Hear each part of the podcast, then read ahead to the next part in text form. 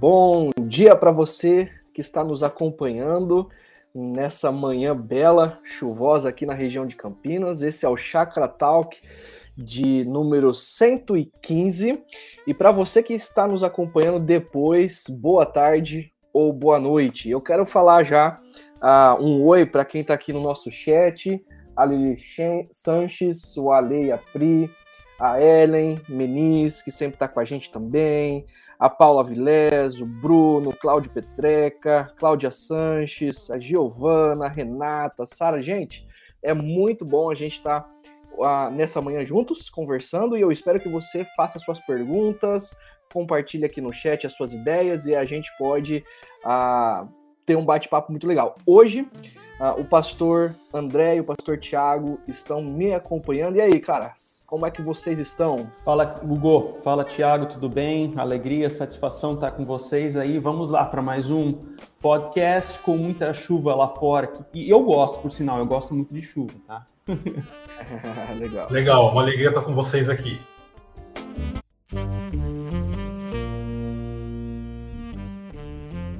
E eu vou começar aqui fazendo uma recapitulação da, do papo que nós iniciamos ontem. ontem ah, e a gente sempre ah, diz que é o chute inicial. A gente toca a bola e a gente dá continuidade no assunto do domingo aqui no nosso Chakra Talk, nosso podcast, e depois nos grupos pequenos também, tá bom? Então, se você participar, vai enriquecer muito mais aqui o nosso podcast. Não deixa de fazer suas perguntas e comentários, tá bom? Nós conversamos ontem sobre, ou domingo passado, sobre o valor da concentração. No domingo retrasado, o pastor André começou dizendo sobre a alegria da convocação, quando Jesus nos chama a vestir a camisa do reino. Nós precisamos uh, experimentar dessa alegria. Depois que você é convocado, então, e você vestiu a camisa de um discípulo, de uma discípula de Cristo, você precisa ir para concentração, o que normalmente os jogadores de futebol fazem. Ah, eles precisam de um tempo de descanso, de um tempo de criação de vínculos e de alinhamento para então entrar no jogo, no torneio. E nós, como comunidade cristã, o que é a nossa concentração? É estarmos juntos, convivendo em comunidade, alinhando as nossas mentes e corações, a gente se, a, a, lapidando um ao outro. E aí a gente conversou a partir do texto de Atos 4, do verso 32 ao verso 35. Rapidamente, ali Lucas está dizendo o seguinte: cerca de mais de 8 mil pessoas que estavam em Jerusalém se renderam a Jesus. Eles creram que Deus entrou na história, morreu na cruz por eles, o substituiu, perdoando os pecados dele, e o próprio Deus, na pessoa de Cristo, morreu pagando o preço dos nossos pecados. Então eles creram, foram convocados, vestiram a camisa do time e permaneceram em Jerusalém. Cerca de pelo menos 8 mil pessoas. E aí o que, que acontece? Eles precisam conviver. E porque eles creram, grande poder, grande graça estava sobre eles para continuarem testemunhando acerca da ressurreição de Jesus. E aí, na medida em que eles viviam ah, em comunidade ali, ah, estavam debaixo de grande poder e de grande graça, eles iriam testemunhar. Mas como isso se daria? Por meio da unidade. O texto lá vai dizer para nós que eles tinham uma única mente e um único coração. Eles se tornaram uns.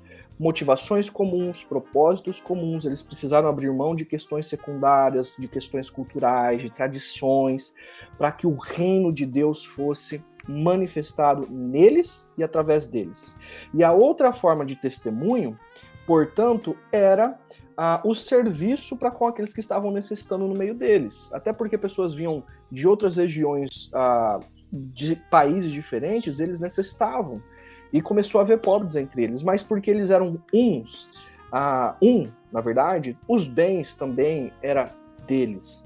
Então eles não tinham problema algum de vender propriedades e suprir a necessidade deles. Então, quando nós vivemos em concentração, nós estamos debaixo de grande poder, de grande graça, para testemunharmos acerca do sacrifício e da morte e ressurreição de Jesus. E ao vestirmos a camisa, nós precisamos testemunhar por meio da unidade e por meio do serviço das pessoas que estão necessitando do nosso meio. Esse é o nosso resumo do bate-papo de ontem. E eu quero começar então a, esse papo perguntando para o Thiago, o André, o que mais chamou a sua atenção, o que mais tocou o seu coração na mensagem de ontem? Hugo, é, de maneira bem rápida assim, é, eu te ouvindo, nós somos lembrados da música da Copa e do desejo que a FIFA tem de unir todos os povos. Isso me lembrou de outras tentativas também de, de um caminho de redenção, porque no fundo, no fundo, todos nós desejamos a unidade dos povos, das pessoas, um mundo de justiça, de paz, é, de harmonia, mas todo toda é, empreitada humana nesse sentido a, exclui a presença de Jesus e por isso é fadada ao fracasso e a história prova isso. E o texto que você trouxe para nós ontem é um texto que mostra é, esse movimento de busca de unidade e de transformação do, do, mundo, mas que tem sua origem na como a força né, principal ali, de onde emana tudo isso, a presença do, do Jesus é, ressurreto e vivo. E isso me tocou bastante, nos lembrando que nossas vidas individuais, nossas famílias, comunidades, elas precisam sempre é, ter sua origem na presença do Jesus vivo. Legal, Thiago. E você, André? Legal, Hugo. Sabe que ah, logo na, na, introdução da sua reflexão, você fez uma colocação assim dos, dos 26 jogadores que foram convocados, onde um número X era de algum país, o um número Y era de outro país, eles tinham características diferentes, eles tinham históricos diferentes, eles tinham estilos de pensamento diferentes, eram 26 estrelas, onde o desafio era que ali naquela concentração, né, no convívio entre eles, surgisse apenas uma estrela. Ou seja, em outras palavras, você está falando da questão da acepção. Nós não podemos fazer acepção de pessoas, mas ali todo mundo é um time, é um só. Então há uma estrela só, que é o time, que é, né, uh, e não é um conjunto de estrelas, mas todos em prol de uma estrela. E assim, olhando para o texto bíblico, e é claro que a gente vai aprofundar ali na frente, né? Você tem em Atos, que foi o texto que você trabalhou, que da multidão dos que creram, um era a mente e um era um coração. Aí nas minhas leituras pessoais, eu estava em Tiago 2, que é totalmente o oposto. Tiago 2 é praticamente o oposto que acontece. Eu não sei, Tiago, que, que rombo de tempo nós estamos falando aí de, de décadas de diferença, o que, que de, de Atos para Tiago, tu, tu, sabe mensurar cronologicamente qual é a, a diferença que existe aí? Ah, eu acho que provavelmente a, a Atos é um pouco posterior a Tiago, mas não muita coisa não. Talvez uma, duas décadas no máximo. É interessante isso, ó. Interessante, porque em uma e duas décadas nós temos uma igreja totalmente diferente aqui, ó, escrita em, nas palavras de Tiago. Os meus irmãos, ele fala em Tiago, uh, Tiago 2:1, né? Não façam diferença entre as pessoas, esse é o imperativo. Não façam a, a, a diferença entre as pessoas. Daí o versículo 9, mas se tratem uns aos outros, mas se tratarem os outros com parcialidade, estarão cometendo pecado e serão condenados pela lei como os transgressores. Ou seja, resumo da ópera. A nossa tendência é a decepção, como diz Tiago, mas o padrão da vontade de Deus é aquilo que Atos diz, né? Da multidão dos que queiram um era mente e um coração. Então, esse é o padrão de Deus que a gente tem que buscar e sempre de novo ter essa, essa, esse encorajamento de Cristo como centro da nossa união. E o que, que o Tiago falou aqui para terminar minha fala é muito interessante, tá? Porque assim esse movimento da FIFA uh, de união entre os povos não é um movimento necessariamente novo. Eu me recordo que quando eu era criança eu assisti os jogos uh, da Copa do Mundo ou da Eurocopa. Antes do hino nacional, sempre havia o capitão do time, ele pegava um microfone e lia um texto na língua dele mesmo, uh, falando sobre o racismo, um ato contra o racismo. Era um movimento de defesa né, contra esses, esses, esses uh, contra os atos racistas, né? Mas você olha para trás e que diferença aquilo fez? Não, não teve grandes impactos. Inclusive, atualmente na Bundesliga, que é a liga alemã, há muitos protestos de boicote contra a Copa do Mundo por causa da morte de funcionários nos estádios, em construção, etc. Ou seja, uma tentativa de união, mas quando essa tentativa de união ocorre sem um centro, um fundamento que é Cristo, é uma tentativa humana. É claro que traz as suas contribuições, sociologicamente falando, para a vida, para o mundo, mas de certa forma é uma tentativa de redenção sem o próprio Cristo. Legal. Então, assim, eu, eu, vocês estão caminhando na mesma direção e vamos tentar aqui colocar ah, em outras palavras e a gente continuar essa discussão. Existe um anseio na humanidade que ela clama por unidade, um mundo da união dos povos, muito do que a gente vê lá em Apocalipse 22, né?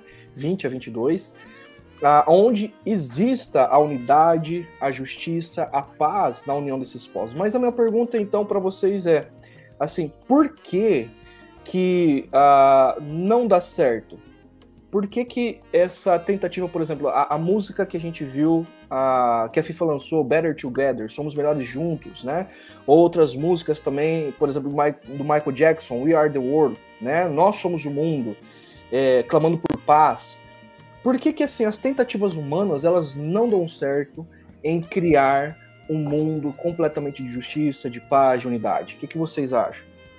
Porque ainda tem a marca do pecado, né, Hugo? Então eu não sei se a palavra certa assim é que não dão certo. Não, não é esse o ponto. Acho que trazem contribuições, né? Elas trazem contribuições de reflexão. Uhum. Eu acho que existem pontos positivos, mas agora falando dentro de um âmbito de espiritualidade, né? Aqui essa linguagem de Apocalipse, né? De todos os povos reunidos aos pés de Cristo, né? Que é aquela imagem do Apocalipse que nós temos, isso, isso não é construído a partir de mãos humanas, né? Mas essas tentativas, elas são sempre válidas, obviamente. Então, assim, eu acho muito legal essa imagem da Copa do Mundo, assim, das, né? Você tem a transmissão da TV e aparece, por exemplo, uma colônia de italiano no interior do Paraná. E você tem lá o pessoal estão uh, uhum. filmando uma colônia de japoneses num jogo do Japão no interior de São Paulo. Daí a, a transmissão acontece. Então, assim, existem, é válido isso é muito válido, né? Mas ainda Sim. tem a marca do pecado, logo, ela não tem um viés soteriológico da salvação. Não é algo que, fazendo isso, logo a salvação. Isso é ação da graça de Deus, essa união do, entre os povos, essa imagem do Apocalipse é tão somente ação de Deus, né? E por que, que a gente se alegra? Nós estávamos falando aqui no bastidor, né? Por que, que a gente se alegra em ver a Copa, assim? Eu sou apaixonado por todo aquele movimento, né? De diferentes nações, tudo junto, porque isso é uma antessala do céu. Isso é um, é um experimento, assim, é um, é, um, é um pouquinho daquilo que nós iremos experimentar na eternidade. Então, já agora, nós já podemos experimentar essa união né, entre os povos, mesmo que ainda esteja com a marca do pecado e ainda que não seja na sua, perfe... na sua forma perfeita, que apenas ocorrerá na eternidade. Né? Uhum. É, esse, esse essa menção que o André faz, ela lembra Apocalipse capítulo 7, versículo 9, que diz povos de línguas, tribos, raças diferentes, né? Mas respondendo a sua pergunta, Hugo, é porque esse é um convite que ele é bonito, ele mexe com a gente, como o vídeo da, da, da Copa que você mostrou para nós da música, mas ele é superficial.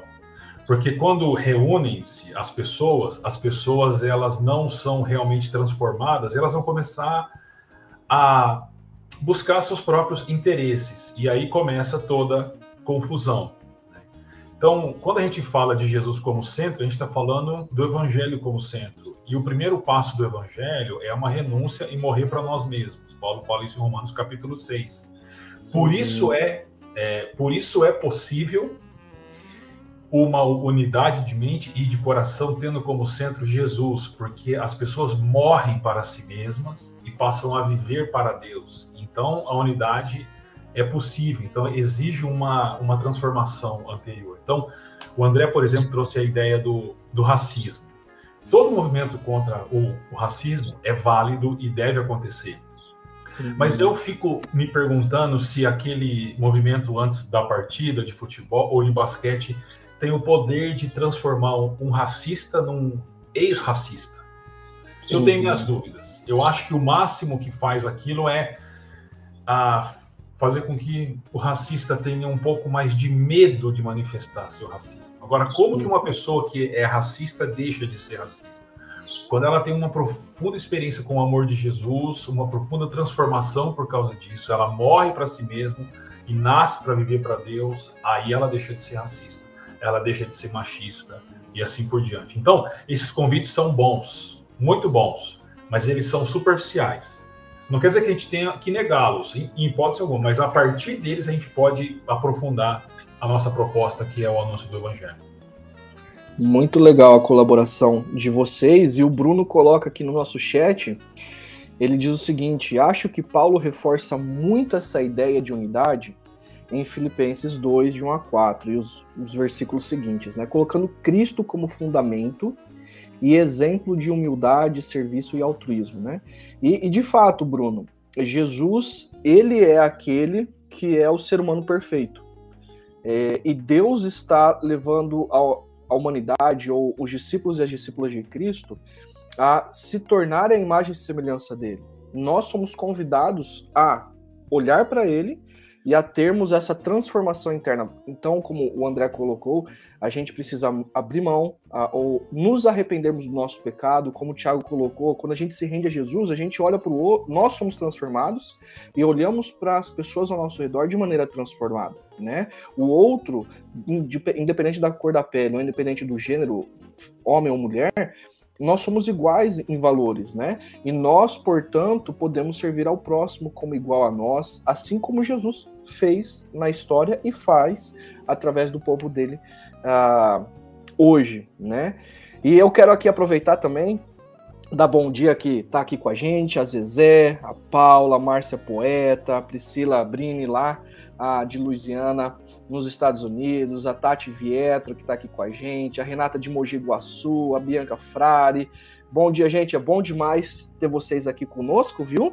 E não deixem de colocar os seus comentários, fazer perguntas ah, para a gente ah, enriquecer aqui nosso bate-papo. E fazendo aqui uma curvinha ah, acerca do nosso texto, surgiu a seguinte pergunta, né?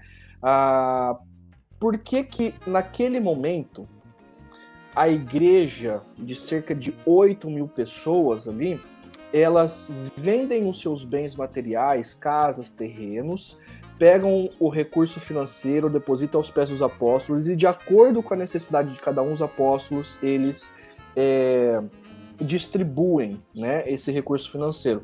Por que, que a igreja a igreja hoje ela deve, não deve é, vender as coisas, doar aos pobres? Por, explica um pouquinho a, a, opinião de vocês aí, ou explica um pouquinho o que, que a gente deve fazer.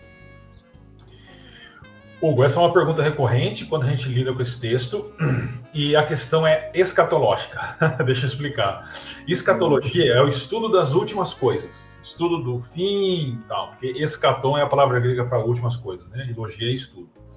Então, o que aconteceu é o seguinte: aquele pessoal, eles eram judeus. Os primeiros cristãos eram judeus. E eles subiram para a festa do Pentecostes, que era uma das três grandes festas que os judeus subiam para Jerusalém e ficavam lá alguns dias. Na festa do, do, do Pentecostes acontece o derramamento do, do Espírito Santo sobre a igreja. E a escatologia judaica entendia que o derramamento do Espírito Santo marcava o fim de uma era e o início da outra, exatamente assim, acabou uma e começa outra. Né? Então, na cabeça daquelas pessoas, não dava nem tempo de voltar para casa mais, porque a, a, o, o mundo estava acabando, essa era estava acabando, então a gente tem que ficar lá. Então, uma igreja de 120 pessoas, que você vê no início de Atos capítulo 1, lá em Atos uhum. capítulo 1, se torna em poucos dias uma igreja de 8 mil pessoas. Só que grande parte dessas pessoas não moravam em Jerusalém, mas elas tinham um lugar para dormir, elas tinham que comer, e essas coisas. Então, a igreja se mobiliza para sustentar essas pessoas ah, durante esse período. Então, o que a gente tem ali não é um padrão para ser seguido literalmente, ou seja, vender tudo que tem para dar aos pobres, mas é o princípio que está por trás. Ou seja, dentro do povo de Deus não há necessitados.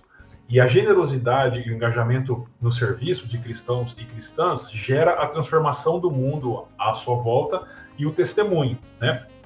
Aí, à medida que o tempo passa, os primeiros, os apóstolos, eles vão compreendendo que a escatologia cristã é um pouco diferente da escatologia judaica. Então, entre o derramamento do Espírito Santo e o fim dessa era, tem o que o Novo Testamento chama de últimos dias, que é o período que a gente está vivendo exatamente agora. Não com relação à quantidade de dias, mas o estado das coisas, né, que a gente está vivendo agora. E a gente está vivendo esse período agora que se encerra, hum, de acordo com a nossa crença, na volta de Jesus. Então, seria essa a razão. Legal. Quer acrescentar alguma coisa, André? Não, eu acho que é isso, Hugo, e eu acho que vale, o que vale para nós hoje, né, em se tratando de, de comunidade de fé inserida no século XXI, né, que, tá, que aguarda ansiosamente a volta de Cristo, tem a ver com um princípio que está por detrás disso tudo, né? Então não é necessariamente a literalidade, como o Tiago falou, mas o princípio que tem de alta entrega, o princípio que tem de sair da zona de conforto. Então esses são princípios que valem para nós hoje. Inclusive na mensagem você mencionou algo, né? Você trouxe até exemplos, né, Hugo? E um deles que me chamou a atenção é que como nós temos um número grande de solteiros ou divorciados, adultos na nossa comunidade, né? Então, e eu já ouvi isso de um deles, né? de passar datas comemorativas longe da família, né? De origem, porque mora em outra cidade e também não ter outras pessoas ao redor. Então, assim, você passar um Natal sozinho, passar um ano novo. Claro, você tem amigos, né? Você pode criar assim outros vínculos, amigos do trabalho ou amigos, sei lá, do condomínio e assim por diante, mas mas é muito triste, mas é muito triste isso, né? É um, é um senso de solidão assim muito grande. Mas esse é só um exemplo. Esse é só um exemplo, né? Ah, quais são as áreas em que eu preciso abrir mão da minha zona de conforto, que eu preciso sair da minha zona de conforto, Quais são? Essas são avaliações que todos nós precisamos fazer, porque é a nossa tendência entrar no modo zona de conforto, mas o, o princípio que traz aqui desse texto de que ninguém considerava unicamente sua coisa alguma que possuísse tem a, ver, tem a ver com abrir mão e, e, sair dessa zona de conforto justamente de ir ao encontro do próximo. Só que isso é difícil. Isso vai contra a nossa natureza, vai contra a nossa vontade, isso vai contra o nosso querer, os nossos desejos. Então, a espiritualidade cristã, ela tem essa marca de ser uma, uma espiritualidade do autoconfronto, onde eu diariamente confronto, eu me autoconfronto com, com o meu pecado, com, a, com, com os meus confortos. Agora, ninguém está querendo dizer aqui que você não pode usufruir dos bens que você adquire. Ninguém está querendo dizer que você não pode ter um hobby. Ninguém está querendo dizer que você não pode ter momentos de lazer, não. Isso é altamente incentivado. O que acontece é que na nossa agenda precisa ter uma agenda de alta entrega, uma agenda, uma agenda que faça a gente uhum. sair da zona de conforto. Eu acho que esse é o desafio e esse é o princípio de reflexão que eu trago a partir do momento que eu leio esse texto. Legal. E uma coisa que eu estava pensando aqui, e pra, vocês podem colaborar mais ainda, Olha só que interessante o que o Tiago falou. Na compreensão judaica, o, Espírito Santo seria derramado e logo em seguida já viria o fim. Então, assim, o fim está iminente. Vamos viver de maneira que assim, não dá nem para voltar para casa. Aí, de repente, nós somos discípulos de Jesus no século 21. Faz dois mil anos, mais de dois mil anos que Jesus morreu, ressuscitou, voltou para os céus, ah, derramou do Espírito Santo e nós estamos vivendo nos últimos tempos. E, e a sensação que eu tenho, eu não sei a sensação de vocês, Tiago e André, é assim, a gente se acomodou. E como parece que Jesus não vai voltar e a gente não tem essa sensação de um retorno iminente, a gente acabou gostando das coisas, dos bens materiais, do nosso tempo. A gente se rendeu, por exemplo, ao prazer, a gente se rendeu a, ao materialismo. Porque assim, ah, Jesus, se ele demorou dois mil, dois mil anos para voltar, quem disse que ele não vai voltar daqui dois mil anos, né, para frente? Então, aí a gente tem dificuldade de abrir mão, a, por exemplo, do nosso tempo, a, por exemplo, dos nossos recursos materiais, financeiros, é, do nosso lazer, para servir a necessidade do outro. O que, que você tem aí a contribuir, Thiago? Bom, dá para juntar essa sua fala com a fala do André. Então, o André diz que é, nós temos a, a tendência, e eu concordo em absoluto com ele, a nossa tendência é sempre o conforto, a, o, o, comodismo e a, o que você diz é a questão da gente, por causa do tempo, a gente também entrar assim num, num, numa numa vibe de ah, ah, isso aí acho que é um negócio que ficou lá atrás, a gente esquece, né, desse retorno iminente de Jesus, e não é à toa que a Bíblia termina com isso, Maranata, vem Senhor Jesus. A Bíblia termina com o clamor da igreja junto do Espírito pela volta de Jesus. E não é à toa que a Bíblia termina assim. Né? É, agora, qual é o segredo, entre aspas, para viver da maneira como eles lá viviam? Porque eu, eu acho que a gente corre o risco de, de cair no mesmo erro, por exemplo, que a FIFA, ou seja, de tentar promover uma unidade com base na nossa capacidade humana. O que está acontecendo lá em Atos 2 não é capacidade humana, é resultado da presença viva de Jesus. Eu acho que esse é o ponto que responde tanto a sua inquietação, né, da gente é, cair nesse, ah, vamos viver a vida aqui, e do André no sentido de cair no comodismo e não a negarmos a nós mesmos tal. O segredo é nós, como comunidade, como pessoas e famílias, vivermos como resultado da presença do Jesus vivo entre nós. Porque o texto é interessante que ele coloca a presença de Jesus vivo e dessa presença emana grande poder e grande graça. Uhum. E é esse grande poder e grande graça que avança com a vida da comunidade. Então, eu acho que o ponto é: nós vivemos, experimentamos a vida do, de Jesus, ou, como Paulo diz em Filipenses, né? O poder da ressurreição de Jesus em nós e na comunidade? Essa é a pergunta. Uhum.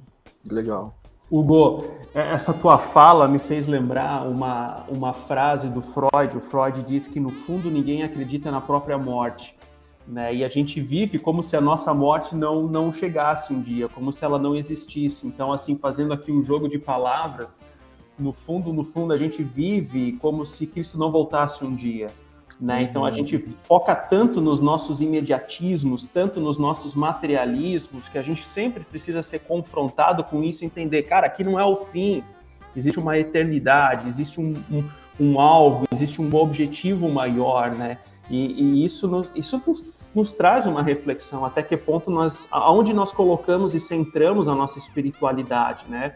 A rigor, a rigor, se nós fizéssemos aqui uma reflexão sincera de nós mesmos, ela está muito mais voltada para o nosso imediatismo, muito mais voltada para as nossas conquistas pessoais, muito mais voltada para as nossas conquistas profissionais e materiais, né, sem ter esse horizonte da eternidade. Mas e, e sabe quando quando que eu percebi esse horizonte da eternidade aqui agora? Quando eu tinha que fazer visitas ah, com idosos numa num centro assim, uma como é que se fala mesmo? Uma casa, um lar de idosos, assim, né? Casa de repouso. Uma casa de repouso. Assim, no meu estágio eu tinha essa tarefa de visitar as pessoas numa casa de repouso, e eram muitas pessoas, porque era uma igreja tradicional, pequena, então eram muitas pessoas, né? Ou em casas, elas não podiam vir mais para o encontro. E no momento em que eu distribuí a ceia para elas, aquilo ali, sabe, não havia mais nada que importasse senão aquele momento de experimentar a ceia do Senhor. Era algo que era a essência da espiritualidade, poder participar do corpo e do sangue de Cristo naquele momento. Então ali você percebia, ó, a vida é muito mais do que as nossas projeções profissionais, a vida e quando nós chegarmos naquele momento, né, que nós também estaremos assim debilitados um dia, aí a gente vai perceber o que, que é o prioritário, né? Então, participar de uma ceia em casa ou num lar de, de, idosos, aí a gente percebe o que, que é o prioritário das nossas vidas, e o prioritário tem a ver com a eternidade. Fantástico. E aqui a Ellen, ela coloca pra gente que ninguém cresce no conforto. A nossa transformação está no confronto diário de nós contra nós mesmos. Isso, isso de fato é parte da espiritualidade cristã né? Se Jesus ele ressuscitou dos mortos e ele trouxe o reino para o meio da história é, e o reino ele é absoluto, nós sempre teremos que lidar com as nossas vaidades, os nossos pecados, o nosso orgulho, né? Porque faz parte da, da, da espiritualidade cristã nós ah, lidarmos com os nossos corações, as nossas motivações e até mesmo como foi colocado ontem, né? Aquilo que é primário e aquilo que é secundário. Fazendo uma curva aqui, ah, nós falamos que grande poder e graça está sobre a, a vida dos discípulos de Jesus para testemunho. E parte desse testemunho é a unidade. E aí, Tiago e André, é, o que vocês, quando nós olhamos, vocês olham para para a vida de homens e mulheres que se afirmam discípulos de Jesus, quais são as barreiras, assim, comumente, que tem impedido elas de viver em unidade? O que vocês diriam nesse momento? É, seja no âmbito da vida comunitária, seja no âmbito de relacionamentos é, interpessoais ou até mesmo familiares, é, que a gente, assim, a gente, se Jesus ressuscitou e ele nos faz a gente de paz, de justiça, de alegria, Jesus está vivo e ele está restaurando todas as coisas, quais são as barreiras que têm impedido as pessoas de viverem e manifestarem a unidade? O que, vocês diriam? Hugo, é, eu não tenho dúvida de que o nosso maior inimigo ah, é, é, nós mesmos. Uhum. Então, a gente tem o diabo, tem o mundo, mas o, o, o, o, inimigo mais tenaz que a gente enfrenta é aquele que a gente encontra todos os dias de manhã na frente do espelho. E eu acho que esse é o maior, maior desafio. Eu acho que você foi muito feliz ontem de trazer aquela ideia de o que é secundário e o que é primário. E na minha experiência pastoral, é, sem dúvida, sim, é quando as pessoas elas estão lutando e brigando por desejos pessoais, por gostos pessoais, por, por, por questões ah, secundárias mesmo, e não por questões primárias a respeito do reino de Deus. Porque, como você disse ontem, numa igreja de 8 mil pessoas, que é uma mega igreja, Uh, um torcia para o Jerusalém Esporte Clube, outro torcia para o Samaria Futebol Clube, outro torcia para o Atlético da Galileia. E só que isso não tinha problema entre eles, porque o que o, o, quando fala de uma mente e um coração, não é questão de torcer para o mesmo time ou de gostar, do, é porque ah, o reino chegou, amigo. O Espírito foi derramado e isso é unidade. Então, é, eu tenho pensado muito naquilo que Paulo escreve em Romanos capítulo 6. As pessoas querem viver para Deus sem morrer para elas mesmas. Isso é impossível. É necessário morrer para si mesmo, é o convite de Jesus, né? Para depois viver para Deus. Legal. Uhum. Sabe, Hugo, eu acho que, primeiramente, Samaria Esporte Clube achei sensacional. Boa. Ah, legal, mas vamos lá. Sabe que, que um dos itens né, ah, do fruto do Espírito tem a ver com domínio próprio. E eu acho que dentro dessa questão da unidade, quando a gente fala em unidade na diversidade, domínio próprio é uma marca que sempre ela precisa ela precisa prevalecer. Claro, os outros né, pontos, mansidão, por exemplo, amabilidade, sempre de novo a gente precisa preservar como fruto do Espírito e ação do Espírito em nossas vidas. Mas o domínio próprio significa dizer, ok, eu sou diferente de você e a gente pode dialogar daqui até aqui daqui até aqui talvez gerem discussão. Então, assim, as barreiras que você menciona podem ser barreiras na área política, pode ser barreiras até mesmo na área social, infelizmente, podem ser barreiras na, em, em, diferentes questões, até mesmo até mesmo esporte, até mesmo esporte, ela pode ser, elas podem constituir barreiras, né? E eu já vi, eu já vi brigas, brigas dentro da igreja por causa da questão do esporte, assim, o, o rapaz vai fazer a saudação do encontro e, e, ele faz um deboche com outro time, assim, não é o local para fazer aquilo, entendeu? E isso reverberou de uma forma muito negativa. Faltou sabedoria, faltou domínio próprio. Agora estenda isso para as outras áreas da vida, né? Então, o domínio próprio e, e, assim nós nós temos, inclusive na nossa comunidade, pessoas que são antagônicas no seu pensamento político, por exemplo, mas são irmãos de caminhada num pequeno grupo, né? Ou pessoas que são antagônicas em determinadas áreas mas elas conseguem exercer domínio próprio em áreas onde elas são diferentes. Então, assim, o ponto não é não é uma quando uma pessoa pensa assim, eu concordo ou discordo disso. Não, não é essa a questão. Mas o que, que a gente faz a partir do momento que a gente discorda com o outro? A forma como nós uh, entendemos e, e, reagimos àquela discordância é o que caracteriza o domínio próprio ou não, porque até entre nós aqui, se a gente começar a falar de política, de futebol, talvez até nós vamos ter opiniões divergentes uhum. acerca de, de diferentes assuntos, mas o domínio próprio, enquanto ação do Espírito Santo de Deus, elas faz com que nós tenhamos um, um, diálogo cordial, um diálogo respeitoso, um diálogo amoroso e assim por diante. O que falta para nós mesmos hoje em dia é domínio próprio, domínio próprio. Hum, que legal. E qual, qual seria, por exemplo, digamos que nós temos ouvintes aqui que eles uh, experimentaram isso na família, talvez num grupo pequeno, de barreiras que uh, gerasse desunião, o afastamento. Lembrando que a unidade é manifestação do testemunho de Jesus ressurreto, né? E aí, assim, qual, qual, qual seria conselhos que vocês teriam para pessoas assim que ouviram a mensagem de ontem, estão é, ouvindo aqui o que a gente está falando, assim, o que essa pessoa deveria considerar e agir para que a unidade fosse gerada? O que, que vocês aconselhariam essa pessoa? Como aconselhariam? Hugo, tem um provérbio batendo aqui na minha cabeça, te ouvindo, que diz: a resposta branda aplaca o furor. Então, se nós temos realmente é, domínio próprio, como bem disse o André agora, e se nós é, vivemos para Deus, por, por pior que seja a, a reação, a resposta, a ação da pessoa, a nossa reação a isso é que vai ditar o, o caminho que isso vai tomar. Né? Então, eu lembro de uma cena do The Chosen que a gente indica aqui para as pessoas assistirem, é muito legal. Tem uma hora que Jesus chega na casa de Maria Madalena para uma refeição da, da do, acho que é o Shabat deles lá. E ele chega meio de bicão assim, né? Ninguém tá esperando Jesus, Maria tá com os amigos dele lá. E aí ele chega e ele fala que ele é de Nazaré. E aí um cara meio sem noção, sempre tem gente sem noção perto da gente. Ele diz assim: "Ah, de Nazaré pode vir alguma coisa boa", tipo, ofendendo Jesus, né? E a resposta do ator que faz Jesus lá, ou de Jesus na, no evento, é interessante que ele dá uma olhada, ele dá uma risada, dá uma piscada assim, tipo, é verdade, interessante isso, né?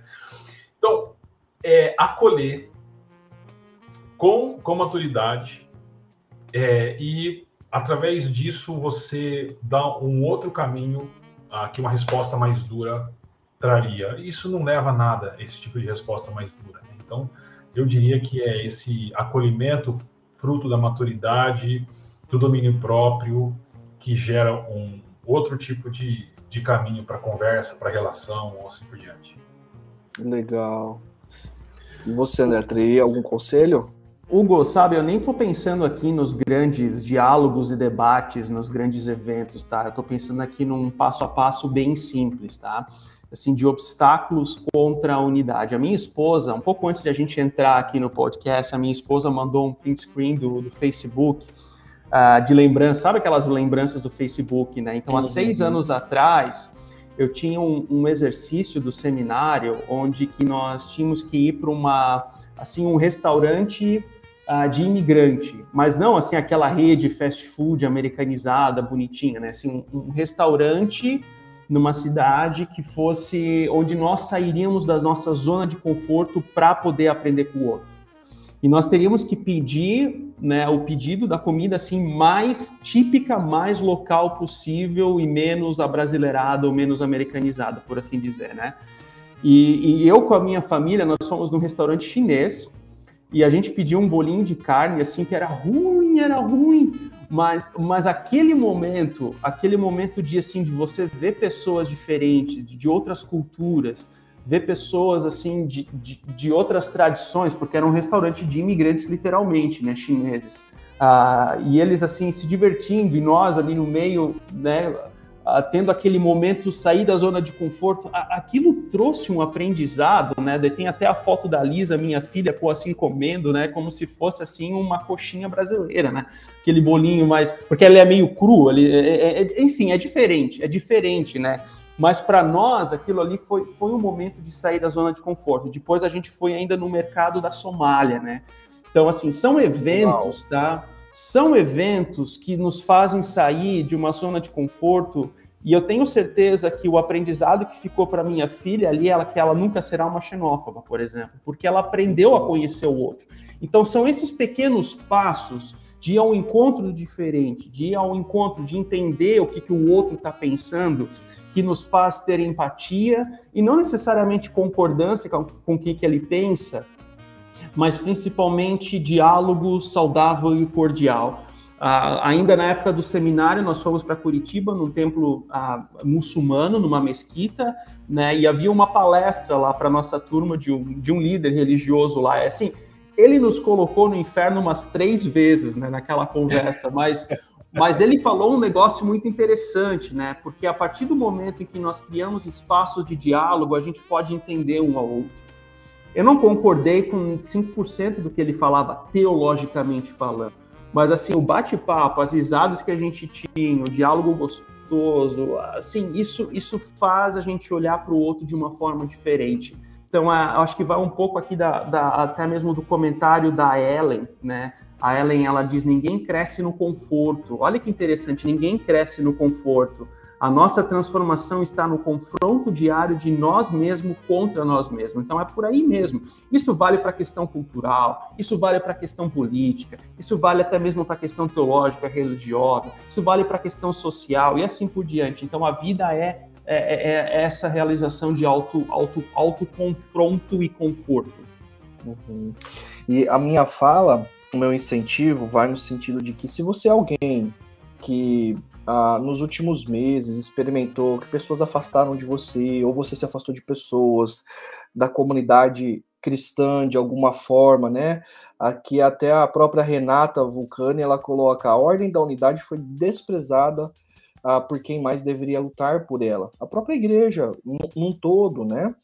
Ah, pelo menos essa é a minha sensação, tá bom? Pessoas podem ter tido experiências diferentes. É, mas se você é alguém que experimentou esse afastamento, falta de diálogo, criar a. É, é, rotular alguém por algum pensamento, outra coisa, uh, meu incentivo é você fazer a reflexão, uh, a seguinte reflexão: o que é prioritário no reino? Se a unidade é, uma, é, é um imperativo para a igreja, é uma maneira de testemunho, ah, por que, que você se afastou das pessoas ou por que, que as pessoas se afastaram? Ah, e volte a buscar reconciliação. Não deixe, não deixe. Ah, muitas vezes o tempo não vai resolver isso, né? Então busque a reconciliação, é, caminhe na direção daquilo que Cristo orou pela nossa unidade, né? E aprenda a conviver com pessoas que pensam diferente, têm opiniões diferentes, é, lembrando que aquilo que é primário o reino ele é absoluto. As outras questões elas são secundárias, a gente precisa aprender a conviver.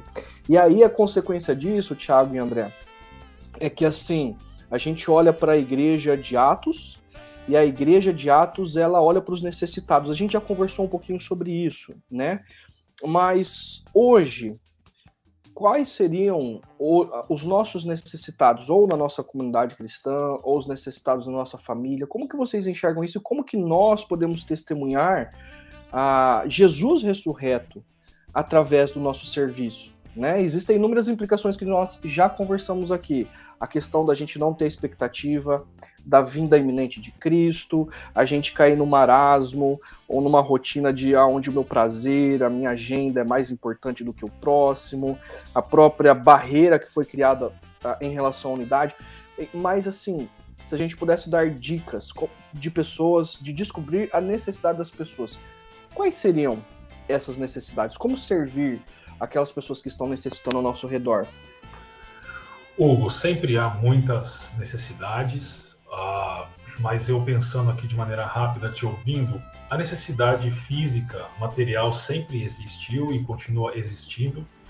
E é interessante que Paulo, eu não lembro se na primeira ou segunda epístola a Timóteo, ele coloca uma sequência, né? Uh, os da família da fé e depois os de fora.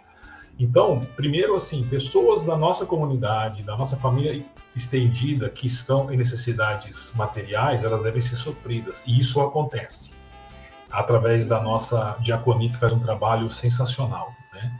Ah, e depois disso, como a gente é, supre a necessidade dos nossos irmãos e irmãs, aqueles que estão de lá fora da nossa comunidade, mas que também devem ser alvos da nossa ação e generosidade. Exemplo disso é essa campanha de Natal, que nós estamos engajados também, através da, da, nossa diaconia, que nós ajudamos as pessoas. Então, essa é uma necessidade que a gente tem que atender dentro e fora da nossa família estendida. E uma outra, para ser breve, é a questão de conexões. Aí, dentro da nossa, da, da nossa comunidade, certamente é, essa é uma demanda pequena, embora ainda exista, mas pensando pessoas do lado de fora, a gente vive um, um momento muito difícil, né? depois da pandemia, as pessoas elas querem conexões significativas. E nós, como povo de Deus, oferecemos isso através de relacionamentos pessoais, através de convites para os nossos grupos pequenos, nossos encontros. Então, eu acho que essa necessidade de conexões, relacionamentos significativos é uma que a gente deve olhar com bastante carinho. Legal. Uhum. E aí, André? Hugo, eu tava, eu recebi aqui uma, um link de, um, de uma reportagem do Estadão na semana passada que me fez pensar um pouco a respeito dessa tua pergunta, tá? Onde o título da mensagem é Cardápio em QR Code? Nada disso. Restaurantes resistem com menus físicos. Ah, ou seja, o que está que querendo ser abordado aqui? A, a saturação digital, por causa da pandemia, ela foi tão grande que, que há restaurantes, se eu não me engano, no estado de São Paulo, aqui não, eu não consigo abrir a reportagem agora, que eles estão voltando para o menu físico, porque as pessoas não aguentam mais ter que abrir o celular para ir lá colocar, mirar no QR Code, receber o menu, aí você tem que procurar no celular o que, que, você quer, aí você tem que comprar pelo aplicativo, aí gera uma necessidade no caixa, aí o caixa não vem, aí você tem que entrar no aplicativo novamente e pedir, ou seja, isso cansou as pessoas. Agora, traga isso para as outras áreas da vida. As pessoas, elas de alguma forma, elas estão saturadas pela pela tecnologia. A tecnologia, é claro que o, mundo digital, né, eu quero dizer, é claro que ele, ele, ele contribuiu e a gente avançou décadas em alguns pontos, né, por causa desse avanço da necessidade digital por causa da pandemia, mas ao mesmo tempo, se essa questão digital, ela simplesmente quer inovar por inovar, mas ela tira essa pessoalidade de você ter que perguntar, por exemplo, para uma atendente ou um atendente, ó, oh, eu quero isso, isso, aquilo, de você ligar e pegar o telefone e pedir uma pizza, essa pessoalidade, a partir do momento que ela tira essa pessoalidade, parece-me que ela acaba se tornando maléfica. Então, assim, o ponto que essa reportagem ela quer dizer é que, assim, há uma necessidade, um grito de clamor por pessoalidade. Então, não apenas os relacionamentos como o Tiago bem afirmou, mas também relacionamentos que não sejam virtual, virtuais, relacionamentos que estejam relacionados assim face a face, cara a cara. Então há uma necessidade mais do que nunca para essa pessoalidade. Então existem pessoas, né, e eu falo aqui a partir também da comunidade online, que estão no contexto online, onde que de alguma forma não pode fugir disso. Isso é um ponto. Mas a partir do momento que nós estamos aqui nesse nosso contexto, a gente tem que fazer da pessoalidade algo uma prioridade. Isso vale para todas as áreas da vida, não apenas para o contexto comunitário. Mas isso me chamou a atenção, é uma reflexão que algo que eu tenho refletido a respeito disso, sabe? Legal. A Carol Ojeda colocou aqui, ó, perco a fome quando o cardápio é digital. É horrível, eu não gosto também. Tá, tá bem certa, Carol. Assim, existe uma pizzaria aqui no bairro da minha casa que assim, eu já estou pedindo por WhatsApp. Aí vem aquela mensagem automática, assim, né? O robozinho. Entre nesse link faça o seu pedido pelo aplicativo. Deu, não, eu quero por aqui. não, eu quero por aqui. Daí, daí, daí, o robozinho manda o link de novo. Não, eu quero por aqui. Aí vem o link. Não, eu quero por aqui. Até que alguém entra no, no, no assunto, né? Mas ainda é por WhatsApp, mensagem de WhatsApp, sabe? Enfim, Uh, são impressões, há pessoas que não se importam com isso. Eu já tenho uma visão um pouco diferente, mas acho que é, é muito pessoal isso. É, e aí fica a dica é, da Carol aqui, gente. Vamos, vamos convidar os amigos, inclusive nós aqui, para comer em casa. Carol, inclusive nós aqui é bom. Inclusive Carol, você precisa convidar a gente para comer um negócio bom aí. Brincadeira à parte, mas uh, também colaborando, eu acho que um desafio que nós, como discípulos de Jesus, compreendendo que nós somos o corpo de Cristo, manifestando, testemunhando que ele ressuscitou dos mortos e através de nós ele está restaurando todas as coisas e suprindo as necessidades do próximo, eu, eu, eu desafiaria os nossos ouvintes aqui a, a fazer a seguinte pergunta: das pessoas que estão ao meu redor, marido, esposa, filhos, pais, é, colegas de trabalho, pessoas do grupo pequeno, pessoas que eu conheço na comunidade. Ah, quais são as necessidades delas? Uma vez eu estava com um colega e eu adoro ouvir áudio no WhatsApp na velocidade 2.0. Aí o cara que tava no meu lado falou assim, cara, por que, que você tá ouvindo o áudio 2.0? Eu falei assim, cara, eu não tenho muita paciência para ficar ouvindo áudio rápido. E aí ele falou assim: Mas Hugo, você já percebeu que a nossa geração ela está numa velocidade tão rápida que às vezes a gente não consegue nem perceber uh, o tom da voz. A gente não tem paciência para ouvir o tom da voz das pessoas. E aí eu falei, cara, é verdade. E às vezes o tom das vozes das pessoas ao nosso redor demonstra a necessidade delas. Eu, Hugo, precisei lidar e preciso lidar uh, com a velocidade das coisas, de não ter paciência. Então, uh, para poder compreender a necessidade delas às vezes é num olhar, às vezes é numa fala. Ah, se eu tô correndo o tempo todo e apenas interessado em ganhar tempo, eu não tenho tempo para as pessoas. Então fica o meu desafio de você ah, fazer essa pergunta: quais são as necessidades das pessoas ao meu redor? Às vezes é necessidade de relacionamento, como o Tiago, o André colocaram. Às vezes é necessidade material, física, e a pessoa está com vergonha de falar e ela precisa de uma ajuda uh, de bens materiais. E você pode perceber isso, né? Então passa exclusivamente por relacionamento. Como eu coloquei ontem, e aí eh, já fica aí minha, uh, minha fala, minha pergunta para o Thiago para o André, se eles têm algum, alguma história que eles queiram compartilhar ah, de pessoas que manifestaram unidade, serviço, se eles têm alguma história. E eu vou compartilhar minha história já. Ah, ontem eu compartilhei a história de um grupo pequeno.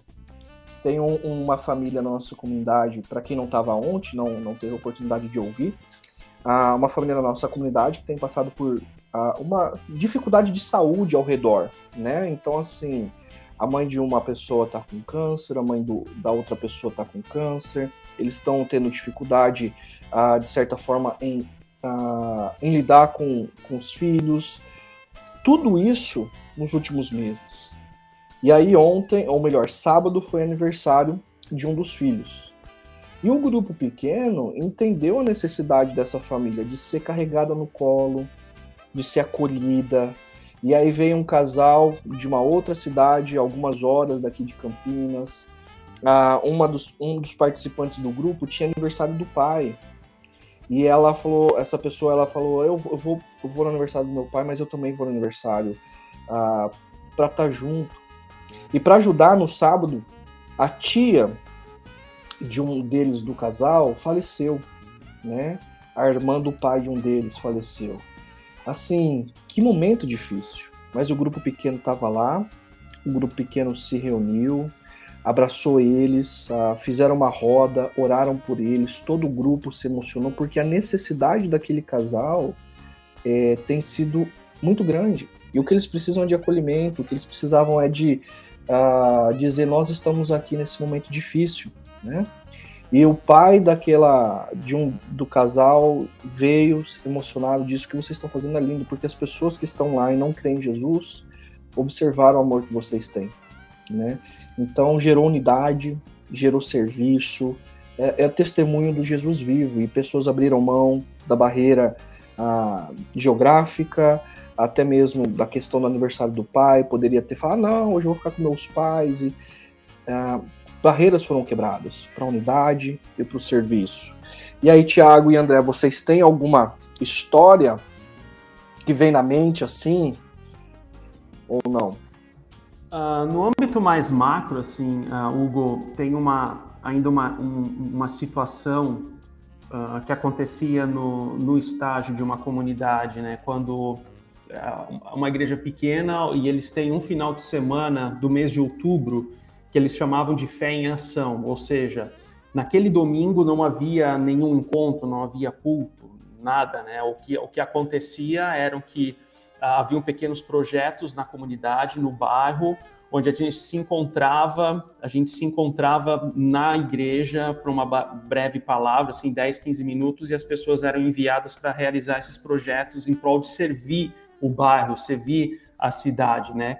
E com o passar dos anos, o que, que aconteceu, né? Eu peguei a coisa mais pronta, assim, mas havia todo um histórico, né? que daí outras igrejas e denominações elas foram se juntando aquilo, né? Inclusive igrejas católicas. Então, assim, você vê aquele movimento acontecendo na cidade, naquele bairro, de, de comunidades locais em prol do serviço à cidade, é uma unidade muito bonita. Então, ninguém ali está falando sobre buscar a mesma teologia, de buscar a mesma espiritualidade, não era esse o ponto, mas ter um ponto de contato que pudesse ser em prol do serviço à cidade, né? Então isso, isso foi algo marcante, isso, isso, isso é muito bonito, era muito bonito, sabe? Porque, assim, a rigor, as pessoas, elas participavam e congregavam em outras denominações, mas, assim, elas eram amigas do trabalho, elas eram amigas, as pessoas eram amigas, se conheciam, sei lá, do clube, ou se conheciam no bar, como vizinhas, então, assim, ela elas eram unidas no serviço. Então, assim, elas. E, e, aquele momento ter um ponto de encontro anual, onde elas pudessem caminhar juntas, aquilo fazia muita diferença. Fazia muita diferença. Muito legal. E você, Bom, Thiago? Hugo, eu posso compartilhar algo que eu fui alvo, né? É, teve um janeiro, a gente morava lá nos Estados Unidos, e janeiro e fevereiro são os meses que mais nevam. Foi muito frio e eu tinha viajado para Turquia e para Grécia para fazer um curso lá. E a Bia ficou em casa com os meninos, é, tinha que levá-los à escola e tudo. E um dia foi, foi ligar o carro, o nosso carro, bum, sem bateria. Bateria arriou, como a gente fala aqui, né? ainda mais no, no friozão, assim, aquela neve lascada, aquele Nossa. frio lascado. E mulher, cara, mesmo no calor, já não gosto de mexer com o carro. Imagina naquele frio, né? E aí a gente nós fazemos parte de uma comunidade local lá, Christchurch em Grand Rapids, e tínhamos amigos muito queridos e um deles era o Dick. Ele era um presbítero da igreja também, já tinha ido em casa com a esposa tal, e um homem assim, de um coração. Cara, aí a Bia recorreu a ele, né? Esse homem foi, comprou a bateria, foi lá em casa, trocou a bateria do carro, fez o carro pegar e pronto. E eu lá longe, assim, com o coração apertado, quase em desespero, né? E foi muito acolhedor, assim. E naquele friozão que eles estavam sentindo em Grand e eu também estava lá, porque estava frio lá, senti, nos sentimos muito acolhidos pelo serviço. Isso é, ele, ele, atendeu uma necessidade nossa naquele momento assim.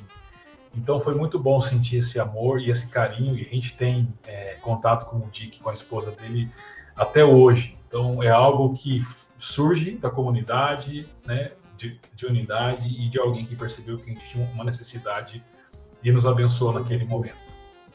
Fantástico. Eu acho que uh, um desafio nosso é uh, são nas pequenas coisas ordinárias.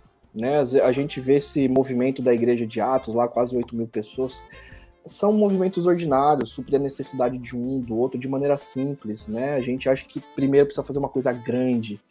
Não, uh, vamos começar coisinhas pequenas, né? E que Deus vai continuar derramando de poder e graça para a gente continuar testemunhando acerca do Jesus vivo. Tiago e André, muito obrigado pela participação de vocês, viu? Ah, eu termino encerrando aqui com a, o comentário da Paula Vilés. Ela diz assim: Momento pós-pandemia, senti extrema necessidade de conexões significativas. E eu e minha família encontramos na chácara.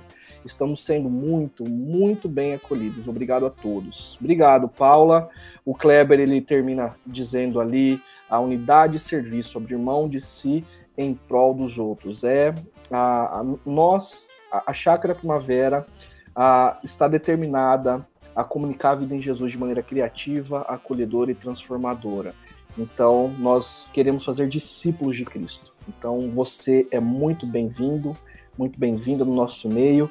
Vista a camisa do Reino de Deus, ok? E eu espero você no próximo domingo, às nove da manhã, às 11 da manhã e às 19 da noite no nosso Espaço Paineiras e às 10 horas no Chakra XP em Barão para os nossos encontros de reflexão e adoração. Esse foi o nosso Chakra Talk de número 115 e eu desejo uma semana abençoada para você. Deus te abençoe.